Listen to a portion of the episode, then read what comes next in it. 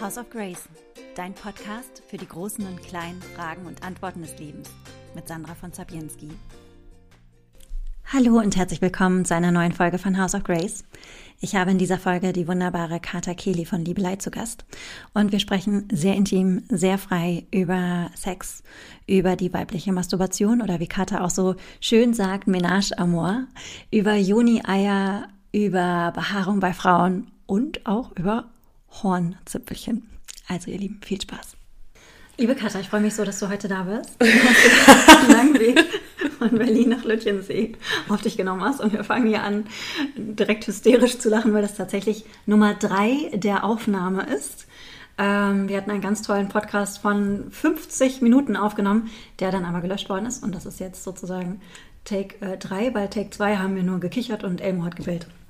Um Katha kurz vorzustellen, Katha ist... Ähm, Oh Gott, du inspirierst mich. Du bist eine Frau, die Masturbationsworkshops gibt, Joni-Eier verkauft, ähm, Kristalldildos, äh, die mit, ähm, die sich ständig selber reflektiert und sehr, sehr radikal ehrlich ist mit sich selbst und auch mit ihrer Umgebung, einen sehr offenen Blick auf die Welt hat. Und ähm, deshalb freue ich mich ganz besonders, dass du heute hier zu Gast bist. Dankeschön. Vielen lieben Dank für diese Einleitung und für diese Worte. Wie, ähm, ich möchte auch noch was sagen. Ja, bitte. Ich möchte dir nämlich auch sagen, dass du eine der wenigen und wenn nicht sogar die einzige Frau bist, die ich so auf den sozialen Medien mhm. auch sehe, die wirklich Sisterhood verinnerlicht hat und tatsächlich ohne Stutenbissigkeit, ohne Konkurrenz wirklich alle unterstützt, ohne so eine Gegenforderung zu erwarten oder irgendetwas. Und das ist exzeptionell. Das habe ich eine emotionale Situation. So. Nein, wirklich ernsthaft, es freut mich riesig, dass du das sagst. Und das ist mir auch ganz wichtig, ähm, ich glaube einfach nicht mehr daran. Ich habe das echt abgelegt. Ähm, das war nicht immer so. Weißt du, als ich Tantra für mich entdeckt hatte und ähm, dann die ersten Workshops dazu gegeben habe und ich weiß noch, ich glaube, beim ersten Workshop war es tatsächlich auch noch so. Ich habe nicht gesagt, was meine wirklichen Quellen sind. Mhm. Ich habe die Bücher nicht rausgehauen, die, ähm, die mich wirklich von Grund auf begeistert haben, weil ich dachte, nein, macht das aber nachher jeder. das ist so ein Besitzdenken. Und jetzt bin ich da total offen und ehrlich und ich, ich, ich feiere einfach so gerne Menschen. Ich glaube ganz fest daran, wenn wir einfach mit so viel Liebe und offenem Blick irgendwie in die Welt gehen und da, da gucken und, und andere, andere einfach feiern für das, was sie an Schönheit und in die Welt. Und das machst du und das machst du so schön und ganz authentisch und ehrlich und sehr fühlbar. Ich feiere ja, feiere ja, ist es, das R ist immer so schwierig für mich auszusprechen, weil ich vom Ruhrpott rauskomme. Ähm, aber ich feiere ja auch dich. Du machst so viele tolle Sachen. Magst du einmal selber kurz erzählen, was alles so deine Projekte sind? Naja, also mein Hauptprojekt auf jeden Fall ist die Liebelei. Mhm. Ähm, mein Herzensprojekt mit meinem Liebsten gemeinsam, eine Art Erlebnismarke rund um natürliche Sexualität und auch Liebe und Partnerschaft und mhm. die Frau und die Weiblichkeit und die Selbstfindung und wie du auch gesagt hast, der ehrliche Umgang mit sich selbst, der eben auch manchmal äh, unpleasant sein kann. Ja. Ähm, nebenbei, also und genau, und unter Liebelei verkaufen wir, wie du gesagt hast, Joni-Eier und äh, Kristalldildos, das heißt alles aus verschiedenen Edelsteinen und ich gebe Workshops und ähm, arbeite mit Frauen zusammen und schreibe für mein Herzen gerne auch noch Artikel mhm. und freue mich jedes Mal, wenn jemand meinen Artikel äh, veröffentlicht. ähm, ich habe euch ja über die Juni-Eier kennengelernt. Für mich war das eine ähm, ganz, ganz schöne Erfahrung ähm, mhm. Ich habe das zum ersten Mal gemacht und das Gefühl, auch ein, das Joni-Ei zu tragen, mhm. ähm, ich habe das ja auch noch aus Rosenquarz gemacht, das war für mich das, ähm, das war das Gefühl, als ob ich mir in, in mir selbst Liebe schenke. Und ich habe auch nicht immer so eine glückliche Geschichte mit der Sexualität. Mhm ich glaube, ähm, das, hat das hat energetisch mit mir auch irgendwie was ja. gemacht. Du sagst gerade kaum jemand. Wie war das bei dir denn? Hast du, hat, war das schon immer so, dass du so frei und offen darüber sprechen konntest mhm. und das dein mhm. Thema war? Oder mhm. war das auch mal schambehaftet? Mhm. Also ich würde tatsächlich sagen, frei, frei und offen war es mhm. schon. Ähm, und es hat, es war auch mein Thema. Ich glaube, dass es für jeden auch ein Thema ist, ja, weil und so mhm. weiter. Aber ich war tatsächlich sehr, sehr lautstark interessiert und ähm, lernbedürftig und neugierig. Mhm. Aber ich habe, deswegen Scham nicht unbedingt, aber eben Wert, eine Entwertung von Sexualität. Ähm, Stichwort zu schnell Sex gehabt mit mhm. irgendjemanden und ähm, Sex aus verschiedenen oder aus in Anführungsstrichen falschen Motivationen, Intentionen, zum Beispiel Sex mit Anerkennung, Sex mit Liebe zu verwechseln. Mhm. Auch mit einer Erwartungshaltung, Frauen müssen das machen. Der Mann macht das und dann muss die Frau das tun. Also verschiedene Glaubenssätze, die kollektiv bei uns wirken und deswegen sage ich so viele. Ja. Und damit bin ich ja schon gut bedient, auch in Anführungsstrichen, nicht mit Scham und Schuld jetzt groß erzogen worden zu sein, schon mhm. auch mit Scham. Also Sexualität war jetzt auch kein explizites Thema. Aber ich bin jetzt nicht religiös äh, erzogen worden. Das geht ja anderen Frauen nochmal ganz anders. Mhm. Ähm, oder Missbrauchsgeschichten, was auch viele Frauen teilen. Deswegen sage ich, wie viele auch, ein Thema, Sexualität ist ein ist auch ein schmerzbehaftetes Thema, auch wegen der Unterdrückung, aber auch weil da so viel Kraft drin liegt und deswegen natürlich auch sehr viel Schatten birgt. Du hast gerade äh, von den Rollenbildern gesprochen, das müssen Frauen machen, das müssen Männer machen. Begegnet dir das auch in den Workshops oder was sind da so die, die ähm, Vorstellungen, die du vielleicht auch gehabt hast und die du jetzt halt eben vor allen Dingen auch bemerkst? Gibt es da ähm, so ganz klare ähm, Bilder, die du da definieren kannst, die, die, die so gehäuft vorkommen? Wenn man die Klammer weiter öffnet auf Beziehungsführung und Lebensführung mhm. und Rollenverteilung, dann natürlich sehr viel. Bei Sexualität gibt es das schon auch, was ich jetzt zum Beispiel, was mir als erstes einfiel, ich weiß nicht, zum Beispiel als Jugendliche oder so das Gefühl hatte, dass wenn mir ein Mann einen Drink bezahlt, dass ich dann, das habe ich nicht gemacht, aber dass da trotzdem, dass da so ein Gefühl ja. von ist, von wegen, ich müsste jetzt was zurückgeben mhm. und das sehe dann eben körperlich aus. Mhm. Ähm, sowas. Oder du hast so und so viele Dates und dann musst du irgendwann auch mal ähm, zu Potte kommen. Oder ähm, du hast auch in einer Partnerschaft, haben Frauen praktisch diese Bringpflicht, den mhm. Mann sexuell zu befriedigen. Und diese Glaubenssätze kursieren tatsächlich noch sehr viel. Ähm, oder auch eben, was ist eine sexy Frau? Ja. Das ist auch sehr, ich gibt einen Workshop zum Beispiel bei mir und es gibt eine Übung, sexy zu tanzen. Und sehr vielen fällt dabei auf, dass ihr sexy Tanz aus diesem Male Gaze heraus resultiert.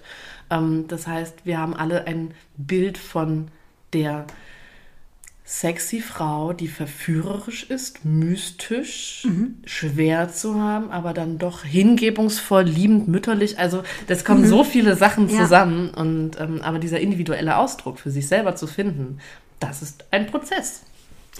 Thema sexy Frau. Ähm, du lebst, du, du lebst und liebst ja deinen Körper. Ähm, du bist auch einer der Frauen, die, ähm, ich durfte gerade über deine Beinhaare streicheln. Kennen. ja, ich, ich, ich, ich habe selber, also ich rasiere mir sie Aha. und äh, auch jede Freundin, die ich kenne. Das sieht aber cool aus bei dir. Ja. Aber ich, das ist ja auch etwas, wofür du, glaube ich, ganz häufig angefeindet worden bist, ne? Auf Instagram oder. Auch schon. Also es ist sehr unterschiedlich. Ja. Es ist ja jetzt eine Bewegung, zumindest in dieser Blase, wo das mhm. sehr befürwortet wird. Mhm. Das heißt, von Frauen kriege ich sehr viel Support. Ja. Ähm, von Männern kriege ich natürlich aber ähm, eklig und geh dich, äh, mach dich mal ordentlich und ähm, das passiert schon. Und für mich ist es mittlerweile dermaßen natürlich, ich denke da gar nicht mehr drüber ja. nach. Ich weiß noch den ersten Sommer, da ich mir die Beine zum Beispiel auch nicht mehr fühlen. rasiert habe. Mhm. Fühlt sich ganz weich an. Ja, ganz anders eben wie wenn man sich rasiert. Für mich war das eigentlich, es war jetzt für mich war das einfach eine Entscheidung, dass ich das nicht mehr machen möchte. Das lohnte sich nicht. Ich habe sehr viele Haare auf dem Kopf, die habe mhm. ich überall sonst. Wenn ich mir die Beine rasiere, ist das einen halben Tag schön und danach bin ich die Kratzbürste im Ultimo, ja. ja. Ähm, und ich weiß noch, den, den, ersten Sommer war mir das auch unangenehm, dann kurze Röcke zu tragen oder auch äh, Bikini und so baden. Mir fällt es mittlerweile gar nicht mehr auf, aber manchmal sehe ich Blicke, irritierte mhm. Blicke. Ich komme ja, also ich bin ja äh, älter als du ähm, und als ich groß geworden bin, war das noch total normal. Haare da zu haben? Sie, ja, da haben sich die Haare so richtig unter der Strumpfhose auch durchgezeichnet. Oh, und ich weiß auch noch, dass meine, äh, dass meine Mutter zu mir gesagt hat, ich dürfte mir auf gar keinen Fall die Beinhaare äh, rasieren, weil dann würden die doppelt stark nachwachsen. Das ist auch ein bisschen, ach komm. Ja, ja, das ja, ist so bin schon. ich aufgewachsen. Ja, ja aber also das war eigentlich das, das Gegenteil und vielleicht war das auch so ein Stück weit Abgrenzung mm. eine Zeit lang, dass man sich rasiert hat. Ja.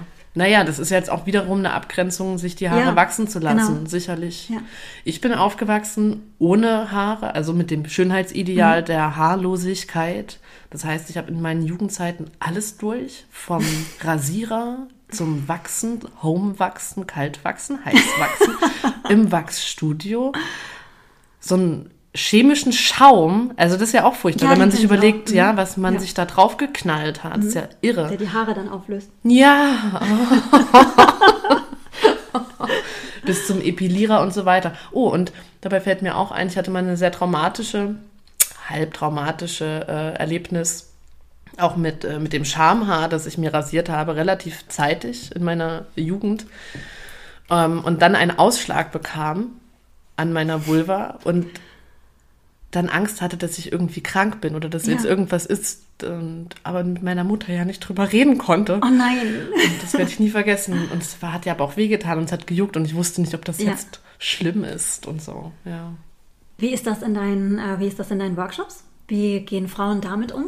Weil du machst ja nicht nur äh, die Sexualitätsworkshops oder die Masturbationsworkshops, über die wir auch noch sprechen, Mhm. sondern du hast mir vorhin, als wir mit den Hunden spazieren waren, hast du mir ja auch noch erzählt, du machst noch was zu Scham, Schuld. Scham und Schuld und Angst. Ja. Ja, ich sage gerne diese drei Schattenemotionen, die uns davon fernhalten, kommt wieder der böse Satz, in unsere Ja. Kraft zu treten. Aber es Ja, ist wir haben gerade so. gesagt, das ist so ausgelutscht hier. Ja, das ist so Spiritalk, ähm, Ohrwurm. Aber es, nimm es synonym. Anyways. Ja, was ist die Frage dazu? Was genau äh, dahinter steckt, wie, was dir da so begegnet an, an Scham und Schuld. Es sind immer die gleichen Sachen, eigentlich. Und das ähm, ist auch immer wieder sehr traurig. Schon auch. Ich meine, es ist tröstend, dass es alle verbindet. Wir, ihr seid nicht alleine. ähm, was immer, also Evergreens sind der Körperhass. Immer wieder. Vor allen Dingen Bauch und Brüste. Ganz, ganz sehr. Das Körpergewicht ist ein Riesenthema. Dann, dann gibt es zwei Lager. Die einen sagen, ich bin zu viel, ich will zu viel, ich bin Menschen zu viel, ich bin zu laut. Ich sage zu viel meine Bedürfnisse. Die andere Fraktion sagt, ich sage gar nicht meine Bedürfnisse, ich bin zu leise, ich werde nicht gesehen. Angst, verlassen, zu äh, verlassen geworden zu sein. Verlassen, verlassen. Angst vor Ein Einsamkeit. Nicht verlassen Einsamkeit, werden. nee, verlassen zu werden. So, Ja. von Partnern oder von Freunden oder Vätern, keine Mütter, wie auch immer. Die Angst vor Ablehnung, riesengroß. Mhm. Ja. Mhm. Nicht genug zu sein, nicht äh, gut genug zu sein, das ist ein Riesenthema. Und dann auch Missbrauchsgeschichten kommen Mhm. auch jedes Mal. Ähm, mir ist im Sommer eine Frau völlig zusammengebrochen während des Workshops Ja. in der Form auch das erste Mal für mich. Mhm. Ähm, die kam, also sie weinte zehn Minuten so sehr. War für mich auch, wie gesagt, eine neue Erfahrung, wie ich jetzt damit umgehe, weil ich vor jedem Workshop auch ansage, den Frauen den Space zu lassen, in diese Emotion reinzugehen und nicht sofort hinzuhechten, um zu trösten, weil ja, und aber es war, und dann passiert aber was sehr Spannendes, weil sich dann alle Frauen in dem Kreis äh, ihr gewidmet haben, ihr die, und dann diese Traurigkeit, weil es ging um Missbrauch. Auf einmal fingen alle Frauen an zu weinen. Und es war ein Gänsehaut krasser gerade. Gänsehautmoment. Bei mir kamen dann auch die Tränen. Das Ja. habe ich dann so ein bisschen so, weil das nicht mein Ort ist dann an der Stelle. Aber es war ein wahnsinns bewegender Moment. Das Gefühl, wenn andere dich mittragen, ne? Ja, und der absoluten Ehrlichkeit, Ja. die Maske mal runterzunehmen, Ja. mal nicht genug zu sein. Bist du denn äh, zufrieden mit deinem Körper und findest du dich genug? Äh, das sind auch Phasen, Mhm. um Himmels Willen. Ich bin da nicht frei von, gar nicht. Ich bin mit ganz großer Ab, na, Abscheu ist zu viel, aber mit Ablehnung auf jeden Fall aufgewachsen. Gegen deinen Körper? Gegen meinen Körper. Mhm. Ja, mein größter Wunsch war immer, schlanker zu sein. Aber du bist ja schlank. Ja, aber für gängige, also für das Ich denke an Schönheitsideal. unser Battle. Wir haben uns gerade ein geliefert. wir den Podcast Also trotzdem, es gibt auch Momente und ich habe jetzt zum Beispiel innerhalb des letzten Jahres schon ein bisschen zugenommen auch Ja. und es gibt Momente, wo ich dann irgendeine Bewegung, eine Drehung mache und dann denke ich, oh, die Falte ist neu. und dann gibt's auch, gibt's auch Momente, wo ich damit Mhm. auch erstmal klarkommen muss. Ähm, und es gibt auch Momente, wo ich da nicht nett zu mir bin. Aber drüber ist, dass ich weiß, mh, dass es viel wichtigere Sachen gibt und dass ich eben auch sehr gerne esse. Ja. So, das ist eben auch einfach, es gehört ja zusammen. Ja. Man kann nicht nur das eine oder das andere Ich betrachten. liebe auch Essen. Ich- Wenn ich mir vorstellen müsste, ich müsste Brot komplett weglassen, Nachtschattengewächse und weiß ich nicht was. Alles Mögliche in diesem furchtbar. Genuss. Also ich bin ein sehr großer Genussmensch. Ja, ja, ich Das kann auch manch, also ja, ich liebe einfach Genuss. Ich, Hm. Ja, ich nenne mich auch gerne Lustwandlerin. Das ist ein ganz schöner Ausdruck.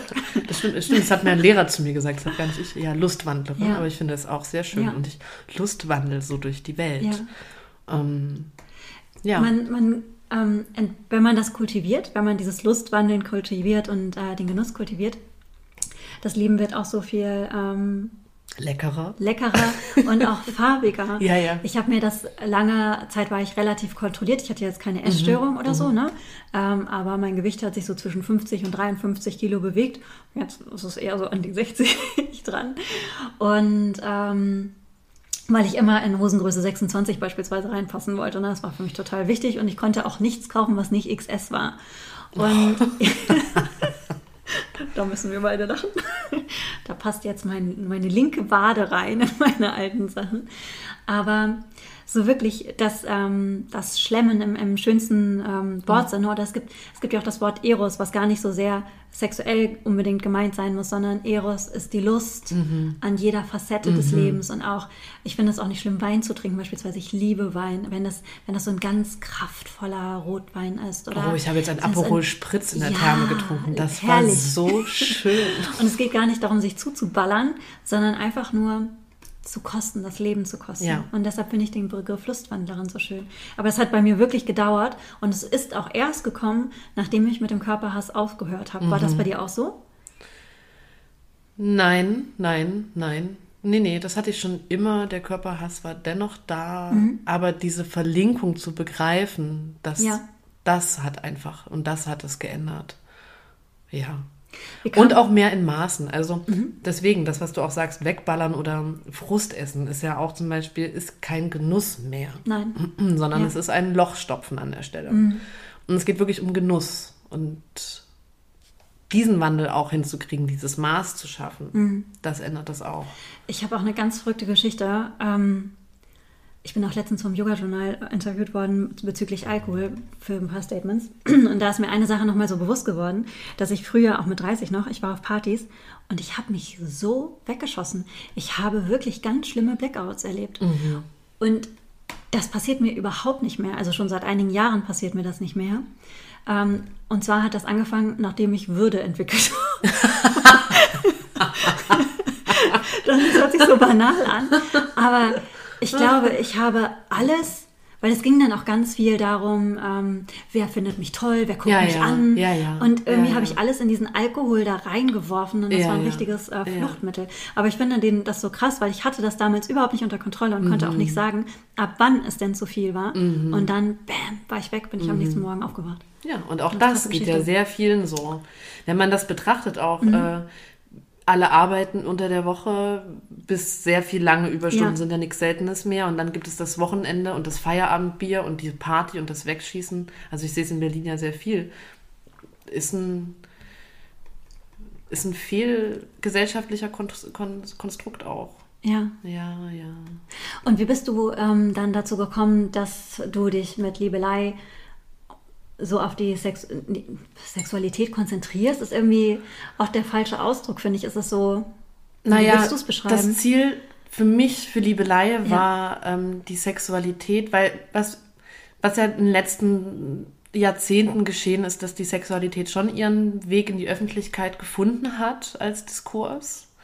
Aber eben entweder völlig, äh, also im Porno, pornofiziert, Mhm. völlig extrem Frauen unterdrückend auch mitunter und ähm, sehr normativ.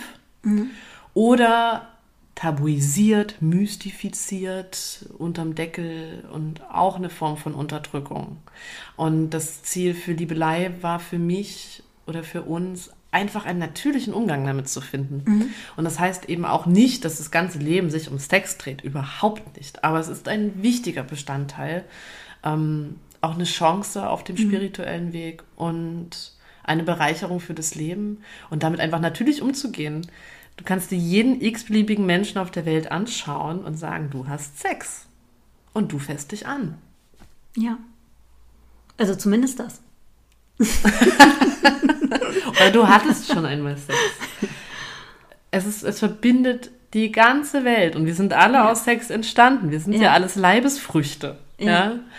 Ähm, es ist einfach, es ist so wie Geld und Religion, worüber ich auch über beides sehr offen gerne spreche. Mhm. Ähm, warum? Es ist vor allem auch so was Schönes. Ja. Und wie, wie, ähm, wie läuft so ein Masturbationsworkshop ab? Wie muss ich mir das vorstellen?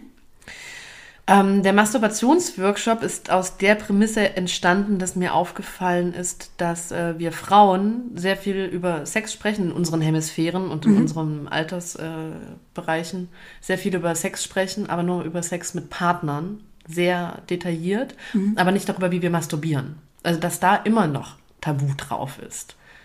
Was eigentlich total inspirierend sein könnte. Es gibt ja auch keine schönen Worte, ne? Ménage, Ménage à moi, darauf bin Stimmt, ich mal gekommen. Gesagt, ja. ja. es ist ein bisschen Ménage lang. à moi ist total Aber schön. es ist wunderschön, ja, genau. Ähm, aber es könnte total inspirierend sein auch. Mhm. Ich habe nämlich mit einer Freundin darüber gesprochen, dass ich überlege, einen Masturbationsworkshop zu machen und dann meinte sie, oh Gott. und dann haben wir angefangen, über unsere Masturbationspraxis äh, ja. zu sprechen und dann stellte sich eben, habe ich gesagt, dass ich zum Beispiel auf den Bauch masturbiere und das war ja Ach, völlig... Siehst du? Ich dachte bis Auf Anfang 20, dass das normal ist und dass diese Darstellung in den Pornos oder in der Bravo völlig verkehrt ist.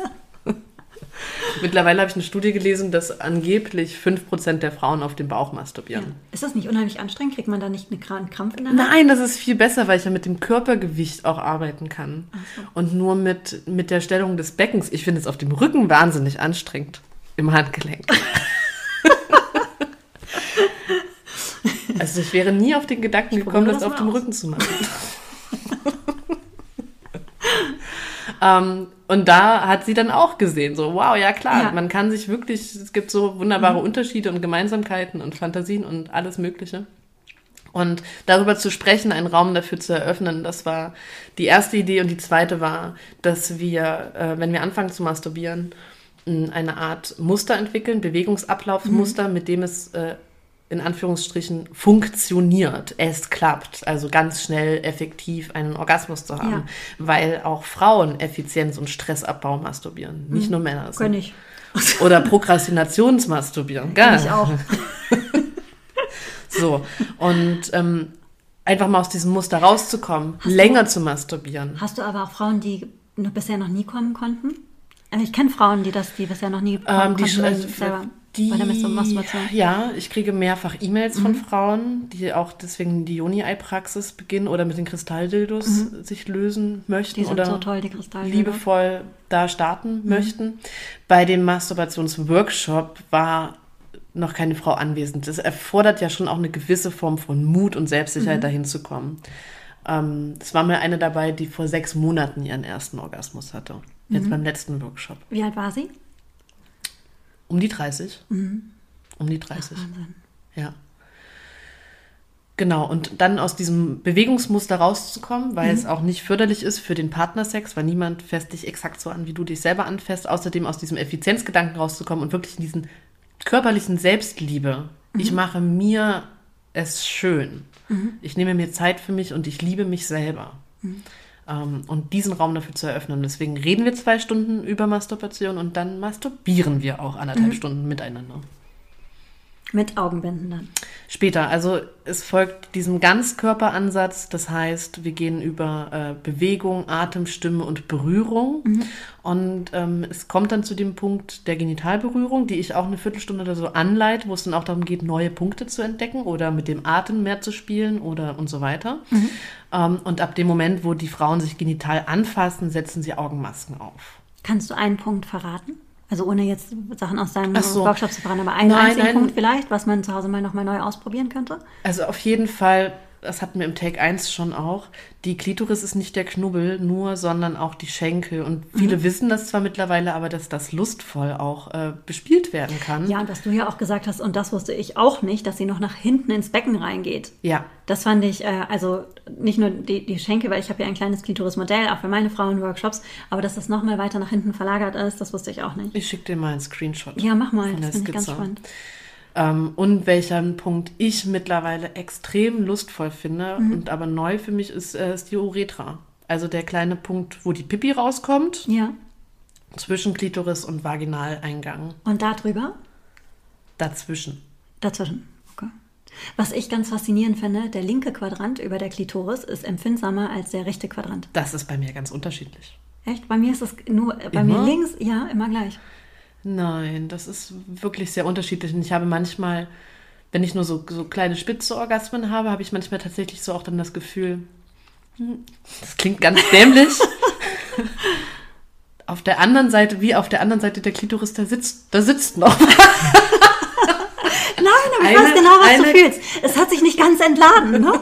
Das ist dann und so, ich weiß ein kleiner so. Und ich weiß auch ah, wo. Orgasmus. Und, und ich weiß auch wo. Ganz. Aber ja, ich weiß auch, ich wo weiß der sogar, sitzt. Ja, ich weiß jetzt genau, was du meinst. Und das ist nämlich mehr hinten drin in Richtung Becken. Ja.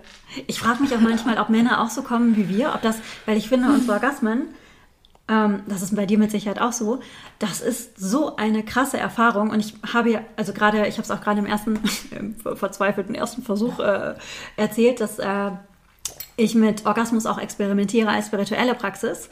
Ähm, aber es kann ja so unfassbar sein vom Gefühl her, dass du wirklich erstmal ausgenockt bist.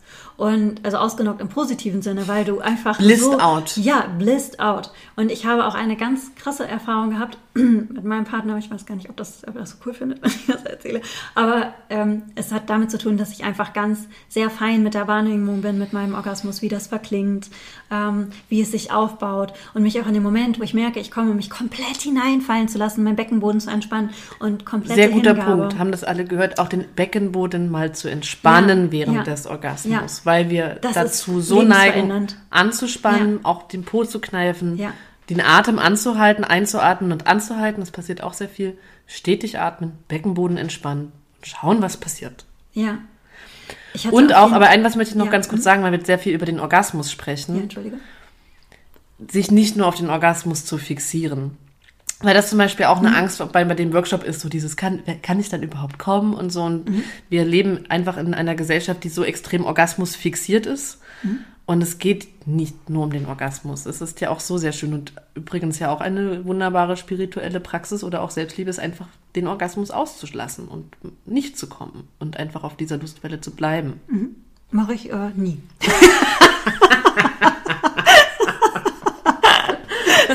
Für mich ist das gerade so ein Wunder. Für mich ist es gerade so ein Wunderwerk, weil ähm, diese, diese krasse Erfahrung, die ich hatte, nicht im Solo-Sex, sondern äh, mit meinem Part Partner, das war, dass äh, der Orgasmus echt über 24 Stunden angehalten hat als Nachklang. Mhm. Und das fand ich richtig, richtig, richtig krass. Ich mache es aber jetzt ähm, auch so, und das ist äh, auch eine Meditationstechnik aus dem Vijnana Bhairava Tantra. Ich habe vergessen, welcher Vers, aber ich kann es gerne mal nachgucken. Dass du ähm, dich hineinversetzt in eine Situation, die extrem lustvoll warst mhm. und diese Energie dann einlädst, mhm. aufzusteigen. Mhm. Ne? Also gar nicht mit sich selbst anfassen, sondern einfach nur die Energie zu kultivieren ja. und das dann ähm, einladen, aufzusteigen. Und Sowas beispielsweise. Der Orgasmus ist auch ohne Berührung möglich. Also ja, ich habe auch schon bei Meditation Nein, ich habe auch schon bei Meditation. Nein, nur im Traum. Nein, bei mir nur im Traum, so. bei dir. Nein, das ist nur im Traum wirklich. Bei jedem. Wenn ich das so empfinde, ist das bei jedem so. Nein, nein, bei mir war das tatsächlich so, ohne dass ich das forciert hätte, vor einigen Jahren während einer Chakren-Meditation. Ach, heftig. Ähm, dass ich einen Orgasmus erlebt Wahnsinn. habe. Und wie, wie, wie war das? War das nicht komisch? So, hast du dann versucht, Doch, zuerst war das total oder? komisch, weil ich merkte, dass ich total erregt werde und dass ja. es aber wirklich von unten aufsteigt und ja. mein Herz total anfängt, ja. aber richtig zu hämmern. Ja. Und hatte auch kurz den Moment, tatsächlich höre ich jetzt auf.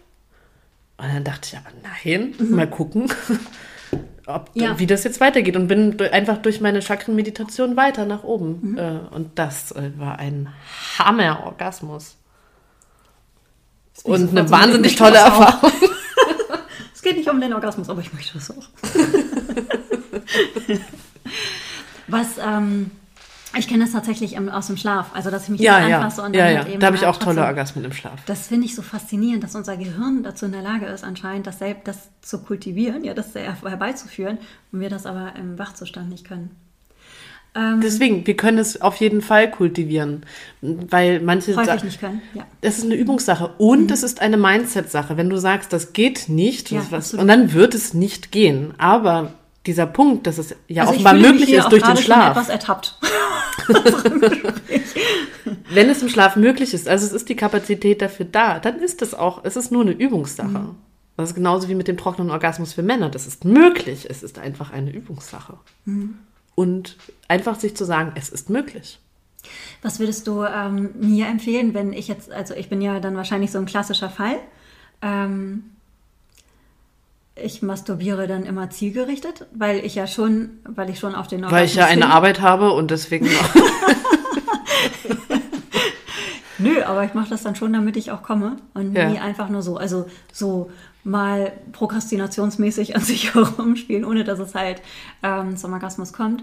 Äh, das auch, aber ähm, egal, ob ich jetzt ganz schnell ähm, mir das selber mache oder das so richtig zelebriere, weil das tue ich auch. Ähm, es hat schon immer auch den, das, das Ziel, den Ziel, das Ziel, den Ziel, grammatikalisch Ziel. weiß ich nicht, gerade nicht mehr. Ähm, zu kommen. Und was würdest du mir zum Beispiel, weil ich kann mir vorstellen, dass es vielen Frauen so geht, was würdest du mir empfehlen? Da empfehle ich dir gar nichts, dann genieß es. Wenn das für dich keine, keine Schwierigkeit bietet, den, einen Orgasmus zu erlangen, dann kannst du ihn zelebrieren. Und wenn du ihn auch noch verköstigst und austrinkst, Ja, für mich fühlt sich das nämlich aus, wie- an wie Trinken, ähm, dann ist das doch ein wunderbar. schönes Bild. Ähm, es geht nur darum, auch diese Tür nicht so zuzumachen, weil für viele Frauen gibt es einfach, und ich möchte es noch nicht mal Problem nennen, aber haben einfach ihre Schwierigkeiten oder ihren Prozess und da sollte der Druck nicht weiter erhöht werden auf diese Zielorientierung. Und es kann auch sehr schön sein. Ich weiß aber auch, das ist zum Beispiel auch eine Frage, die ich bei dem Masturbationsworkshop stelle, wie viele völlig itzig werden, wenn sie den Orgasmus nicht hatten, wenn sie einmal angefangen haben. Und es sind 95 Prozent. Ja, ist auch. Kenn ich, kennst du das von dir auch? Ja. Ich kenne das in der Partnerschaft. Ich werde richtig, ich werde richtig garstig. Mein, äh, mein Liebsten allerdings äh, lasse ich häufig bewusst seinen Orgasmus nicht haben, weil ich es gerne mag, dass wenn er dann so äh, in, dieser, in diesem Lustpegel bleibt. Mag er das denn auch? Ja, doch, tatsächlich schon. Also deswegen, also wir haben auch eine ganze Weile diesen trockenen Orgasmus geübt. Ich glaube, das war frustrierender für ihn. Ja. Aber den Orgasmus einfach aufzusparen, das ist ja keine Aufhebung, sondern einfach, äh, und dann haben, das, Leben ist lustvoller. Wir sind dann auch viel lustvoller im Alltag miteinander. Das finde ich generell, wenn man so seine ähm, Sexualität Scham befreit, anfängt zu leben und das als, ähm, wenn es ein Lustprinzip generell in Mhm. Sachen Leben wird, dann wird das Leben halt so, es ist so, als ob jemand einen Lichtschalter angeknipst hat. Ja. Und ähm, ich habe so die letzten Jahre mich erst so richtig entdeckt. Ich habe ja auch ganz häufig schon geschrieben, mit, dass wir sagen, da unten Ja, ja. Lord Voldemort Ja, ja. Körperteile und wirklich ähm, sich anzuschauen, zu schauen, wie, wie sieht meine Vulva aus, wie sehe ich aus, wenn ich gekommen bin, wie sieht es aus, bevor ich, ähm, bevor ich gekommen bin, zu fotografieren, zu malen, diese Zartheit auch zu fühlen. Wenn du nicht erregt bist, diese, diese Samtigkeit und, und die, diese unfassbar schöne Form und da wirklich Faszination und, und Freude daran zu genau. empfinden, ohne Urteil. Ja. Hast du, ähm, wie erlebst du das in deinen Workshops oder was sind da deine Erfahrungen? Mit den Frauen, wie sie ihre Vulven Mhm. finden. Und auch bei dir vielleicht, wie war das bei dir? Was war deine Geschichte? Ähm, ich fand mich als Jugendliche furchtbar hässlich da Mhm. unten, weil es ist ganz großartig. Heute gibt es die Vulva-Galerie, es gibt Vulva-Memory, es gibt die, die Muschis sind überall und sie sind in allen glaube, Formen und Farben Vor da. allen Dingen in Berlin. Das möge so sein, aber trotzdem, diese Produkte sind ja zugänglich. Ja, das und stimmt. das, ähm, Vulva-Gazing und also es ist schon, es ist anders zugänglich Mhm. Ja. und andere Bilder da und ethischer Porno, wo auch andere Vulven zu sehen sind. Ich bin damals in meiner Jugend gab es nur den Mainstream-Porno und die Mhm. Mainstream-Porno-Muschi hatte größere äußere Schamlippen. Und der Junge, in den ich damals so endlos verliebt gewesen bin, bezeichnete das als eine aufgeräumte Muschi Nein, nicht im Ernst. und alles andere sei furchtbar hässlich.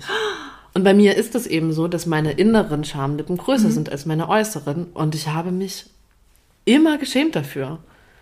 Ja, ich habe mir als, ich erinnere mich, glaube ich, sogar, dass ich, wenn ich irgendwie in der Sauna war als Jugendliche, die so reingesteckt habe, weil ich mich dafür geschämt habe. Ähm, ja, und ähm, es ist auch heute noch so, bei aller Vulva-Liebe, dass die Schamlippenverkürzung immer noch Platz Nummer vier ist bei Frauen-Schönheits-OPs. das wusste ich nicht wirklich. Ja. Platz Nummer vier. Ich dachte Brüste, Brüste, Fettabsaugung oder. Brüste, Nase und dann, ja. Ähm, ist und das hat sich für mich, und das war zum Beispiel, das hat sich für mich mit der Joni-Ei-Praxis geändert. Erstens Mhm. durch einen ganz tollen Liebhaber, wo ich einfach auch sehr viel, so viel Freude an meiner Vulva entdeckt habe, dass man sie gar nicht mehr nicht, nicht mögen kann, so. Ja, Mhm. hallo. Aber dann durch diese Joni-Ei-Praxis und die liebevolle Zuwendung und, wie ich jetzt auch gesagt habe, mit einem liebevollen, neugierigen, nicht wertenden Blick draufzuschauen und zu erkunden und kennenzulernen. Ich, ja, und das war dann mein Weg. Wie ist das bei den Frauen, die dir begegnen? Macht ihr das auch? Macht ihr auch Vulva-Gazing in den Workshops? Ähm, in den meinen, in meinen Stadtworkshops nicht, weil das würde einfach die Zeit sprengen. Ja. Ich könnte mal so einen ganzen Vulva-Wochenende. Überlege ich auch, ob ich das mal plane. Komm ich. Aber ich ähm, co-hoste manchmal Retreats, wo mehr Zeit ist. Und da mache ich mit den Frauen auch Joni-Gazings und male dann auch mit ihnen. Jede malt dann ihre Vulva und so. Und äh, das ist extrem schön. Danach sind alle ganz weich und total beseelt. Ähm, und weil sie zeigen dann die Bilder praktisch und reden äh, und stellen praktisch ihre Vulva vor und müssen ja dann auch drüber sprechen. Weil viele haben ja sogar damit schon ein Problem, ihre, ihre Teile zu benennen. Ähm, am Anfang jedes Workshops von mir gebe ich eine Kreisfrage rum, wie jede ihr da unten im Alltag nennt. Wie nennst du dich im Alltag? Ähm, also in diesen Kontexten bin ich bei Joni. Ähm, aber wenn ich, mit, wenn ich mit meiner Joni spreche, ist sie meine Mumi. Süß. Ja. Ähm, ich finde das so interessant, weil du, weil du mit Pornografie auch aufgewachsen bist. Ich ja gar nicht. Na, das war damals noch nicht ähm, öffentlich. Ich war. Ja, aber ich bin als jetzt auch nicht, also ich habe es nicht geschaut, aber es gab's. Ja, bei mir gab es das Internet. Gina Wild Teil 6, erinnere ich mich an der mit 12 mal. Nee, The Best of Gina Wild Teil 6. so rum. Es gab viele schöne Szenen bei Gina. ähm, für mich war das was ganz äh, Neues. Ich habe das erst mit 20 entdeckt, aber ich meine, ich bin ja auch so alt. Bei mir kam zum Abitur das Internet auf und da hab ich noch, haben wir noch gesagt, nee, das macht keiner. das setzt sich nicht durch.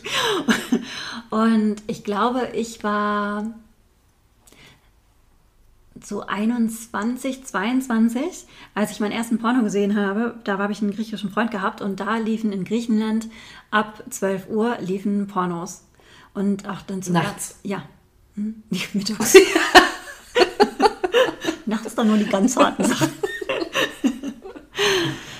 Aber ich weiß noch, wie mich das total erregt hat.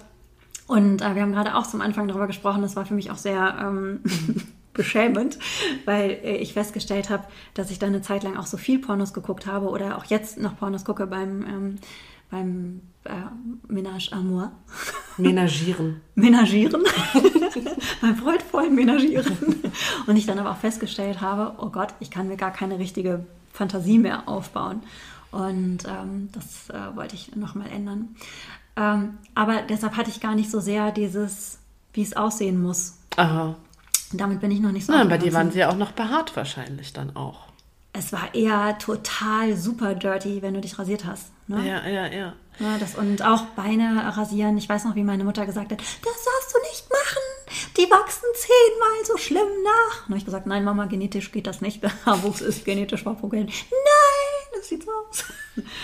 ja, also es war nochmal eine andere Zeit. Nichtsdestotrotz, ich ähm, habe da jetzt nicht äh, liebevoll an, an meine Juni hingeschaut. Das ist wirklich erst was, was ich mit den Jahren entdeckt habe. Ja, es ist ein Prozess. Wir lernen das auch nicht. Es gibt keinen Schulfachunterricht dafür. Ich finde, eigentlich müsste es sowas Es geben sollte es geben. Es, müsste, es sollte das auch für Jungs geben. Ich frage mich Das zum Beispiel auch, Penisse fragen. sehen auch sehr unterschiedlich Sehr aus. unterschiedlich. Und es gibt sehr unterschiedlich. sehr, sehr unterschiedlich. Ich hatte auch schon mal eine wirklich erschreckende, eine schreckende. Sie hat eine Grimasse gemacht. Ich mache das in den Stories nach, wie ich einen Penis habe. Ich hatte zum Beispiel schon mal eine sehr erschreckende Erfahrung mit der Diversität von Penissen. Und auch da sollte unterrichtet werden. Die musst du jetzt aber erzählen. das waren die erschreckend. Das ist okay, der hört das eh nicht. ähm, ich hatte mal eine Liebschaft, eine Liebelei, das war auch ganz schön. Und dann hatten wir irgendwann Sex, abends im Dunkeln. Und es hat sich schon etwas komisch angefühlt, aber es war ja dunkel und keine Ahnung. Und am nächsten Morgen bin ich aufgewacht, Licht Ja. und sehe seinen Penis. Und da sind irgendwie so Noppen drauf um die Eichel. So Noppen. Wie so Feigwarzen eigentlich. Oh nein, hat er Und dann hatte ich, genau, dann dachte ich, hast, hat der jetzt wirklich, also so Warzen? Aber wir haben uns auch viel davor gesehen. Ich konnte mir eigentlich nicht vorstellen, dass der mir das jetzt ungesagt da verpasst oder so. Ich war aber so schockiert in dem Moment, dass ich erstmal so in der Schockstarre nach Hause gefahren bin. Ähm, und dann habe ich mir erstmal eingebildet, dass mein Mund, das irgendwie das ist alles nicht mehr okay. Und dann, wie die Dinge manchmal so sind. Ich habe drei Tage später äh, ein Tantra-Massagebuch gelesen. Und da stand drinne, dass 9% der Männer, wohlgemerkt, Hornzipfelchen haben. Okay. Und das äh, wurde dann so beschrieben und da dachte ich, das sah so aus. Und dann habe ich das gegoogelt, liebe Hörerinnen und Hörer, Hornzipfelchen. Sehr lustig Ich nachzuschauen. sofort gleich googeln. Und dann dachte, und ich war mir eigentlich ziemlich sicher, dass es das ist, ja. Aber ich musste das natürlich verifizieren und so gut kannte ich den jungen Mann ja dann auch noch nicht und bin Ja. dann da hingefahren und habe mir überlegt, wie ich das gekonnt ansprechen kann, ohne ein unangenehmes Gespräch draus zu machen. Dachte ich, spreche ich über Hornhaut und komme dann über Hornzipfelchen oder spreche ich über Zipfelmützen. Weil, also es hat mich wirklich erschrocken. Ich habe gedacht, dass ich jetzt irgendwas hätte oder so. Und ähm, es tat mir auch leid. Aber er hätte das ja auch sagen können. Oder ich hätte darüber unterrichtet werden müssen, dass auch männliche Penisse Ich habe das auch noch nie gehört. angeblich 8 bis 9 Prozent. Ich kenne nur klein und groß und krumm, Schief, schief, links, Knubbel. rechts, schielend. Schielend. Wer Ja, so. schielt? Also wenn er so schräg steht. Aber ich stelle mir das auch für Männer total schwierig vor. Meinst du, das wäre, da, dazu kommt es auch noch, dass es äh, genauso wie Vulva-Gazing, dass es auch Penis-Gazing Hm. Nein, gibt, dass nein. man, mein- meinst du nicht? Ne? Glaube ich nicht. Äh, falsche Zielgruppe. Ähm, ich kann mir vorstellen, dass einige schon auch Probleme haben, wenn, du- wenn du jetzt nicht so Oh doch, das auf jeden bist, Fall. Ne? Das Gerade wenn du schon. einen kleinen Penis hast, dann ist es ja Aber die gehen nicht in schwierig. den Workshop, um dann sich das zu zeigen und das und so weiter. Mhm. Denkst du, mh, also in meiner äh, Filterbubble ist es so, dass Frauen sich ganz viel mit dem Thema ähm, spirituelle Sexualität auch auseinandersetzen und die Verbindung zu haben, zu seinem Körper wirklich drin zu sein. Würdest du sagen, bei Männern ist das genauso oder ist, ist da Nachholbedarf? Das ist ja wertend. Aber ich würde nicht sagen, dass das genauso ist. Ich denke, es gibt ein paar Männer, die das äh, Interesse haben, aber im, im potenzialen Vergleich deutlich weniger. Was aber schon dadurch daraus allein nicht resultiert, dass diese ganze Selbsterkenntnisszene sehr weiblich dominiert ist. Auch wenn in den Führungspositionen natürlich wieder Männer sitzen. Ja, verrückt, oder? nicht verrückt. Ich möchte das nicht. Gang und gäbe. Ich möchte das nicht, das habe ich nicht bestellt. Ich möchte das nicht. Ähm, aber es sind eben viel mehr Frauen. Dieses, äh, ich glaube auch, dass Frauen mehr zur Selbstoptimierung neigen als Männer. Männer haben natürlich, ich spreche in Klischees, Tendenzen, so, aber ähm, natürlich dieses Leistungsprinzip sehr stark und beruflich, Karriere, aber diese, dieses, ähm, was könnte mit mir nicht in Ordnung sein? Welche Traumata habe ich noch nicht aufgearbeitet? Oder auch diese Feinfühligkeit für feinstoffliche Ebenen. Ist auch, also ich sehe viel, viel, viel mehr Frauen überall mhm. schon. Was denkst du, woran das liegt, dass äh, es dann doch Männer dominiert das an den Führungspositionen? Da gibt es sehr viele Erklärungen für. ähm, also ich glaube, es ist wirklich schwierig und vor allen Dingen man tappt, tapst von einem Fettnäpfchen zum nächsten, mhm. wenn man darüber spricht. Ungeniert gesprochen glaube ich, dass erstens Männer mehr auf solche Führungspositionen aus sind, dass mhm. da ein anderer Drive ist, an so einer Stelle zu sitzen, dass das ein Bedürfnis ist, das da auch erfüllt werden möchte. Das nächste ist, dass Frauen in der Tendenz weniger Zeit haben, um in so eine Position zu kommen wegen Familien- und Nestbau. Mhm. Das ist auch heute noch so. Ja da sind die Prioritäten dann eben auch anders gelagert. Es ist nicht nur die Zeit, sondern auch die Priorität. Mhm. Und das andere ist natürlich unsere patriarchale kapitalistische Gesellschaft. So.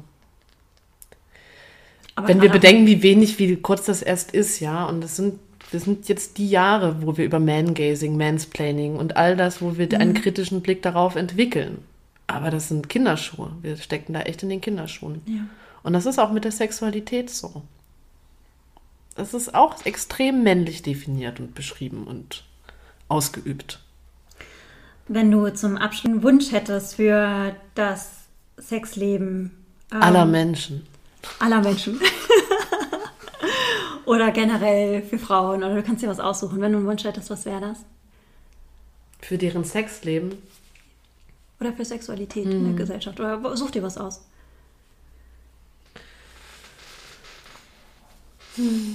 Das ist, das möchte wohl überlegt sein. Weltfrieden, nein. ähm, Experimentierfreudigkeit wünsche ich mhm. jedem. Experimentierfreudigkeit. Und die freudvolle Lust, würde ich Ja, die freudvolle Lust. Einen offenen Blick, einen vorurteilsfreien Blick, einen Vergleichs freien Blick, ein Blick voller Selbstliebe, Selbstachtung, Schätzung, mhm. Würde äh, und Neugierde und Dankbarkeit. Oh, jetzt wird's viel. Ähm, und sich auch so gegenseitig begegnen. Und sich auch gegenseitig so begegnen. Weil wenn man sich so darauf einlässt und das, diesen, diesen Rahmen schafft, ich habe es ähm, gerade auch schon gesagt und ich finde aber, das ist wirklich das perfekte Bild dafür. Wenn du einmal diesen Ton angeschlagen hast, wenn das einmal in deinem Körper war und du das erlebt hast, dann hört das auch nicht mehr auf zu klingen und du fängst an, dein Lied zu singen. Ja. Und das ist. Und die, der Schöne. Grundanker ist neu definiert. Also ihr Lieben da draußen, liebt euch. Ciao. Ciao. Das war eine Folge von House of Grace, dein Podcast zu Hause für die großen und kleinen Fragen und Antworten des Lebens. Mein Name ist Sandra von Zabienski. Ich freue mich riesig, dass du zugehört hast, mir deine Zeit geschenkt hast, dass du zu Gast warst im House of Grace. Und wenn dir dieser Podcast gefallen hat, dann folge ihm doch vielleicht auf Spotify oder Apple Podcast oder hinterlasse auch eine Bewertung da in den Kommentaren. Äh, freue mich über alles, auch die negativen. Na gut, über die negativen nicht ganz so, aber auch die sind wichtig. Ich wünsche dir noch eine ganz, ganz wundervolle Zeit und vielleicht bis zum nächsten Mal. Regie und Schmidt, Schnitt macht wie immer Sebastian Schmidt, seines Zeichens Nature Coach und unter Sebastian Schmidt unterstrich Nature Coach bei Instagram zu finden. Alles Liebe.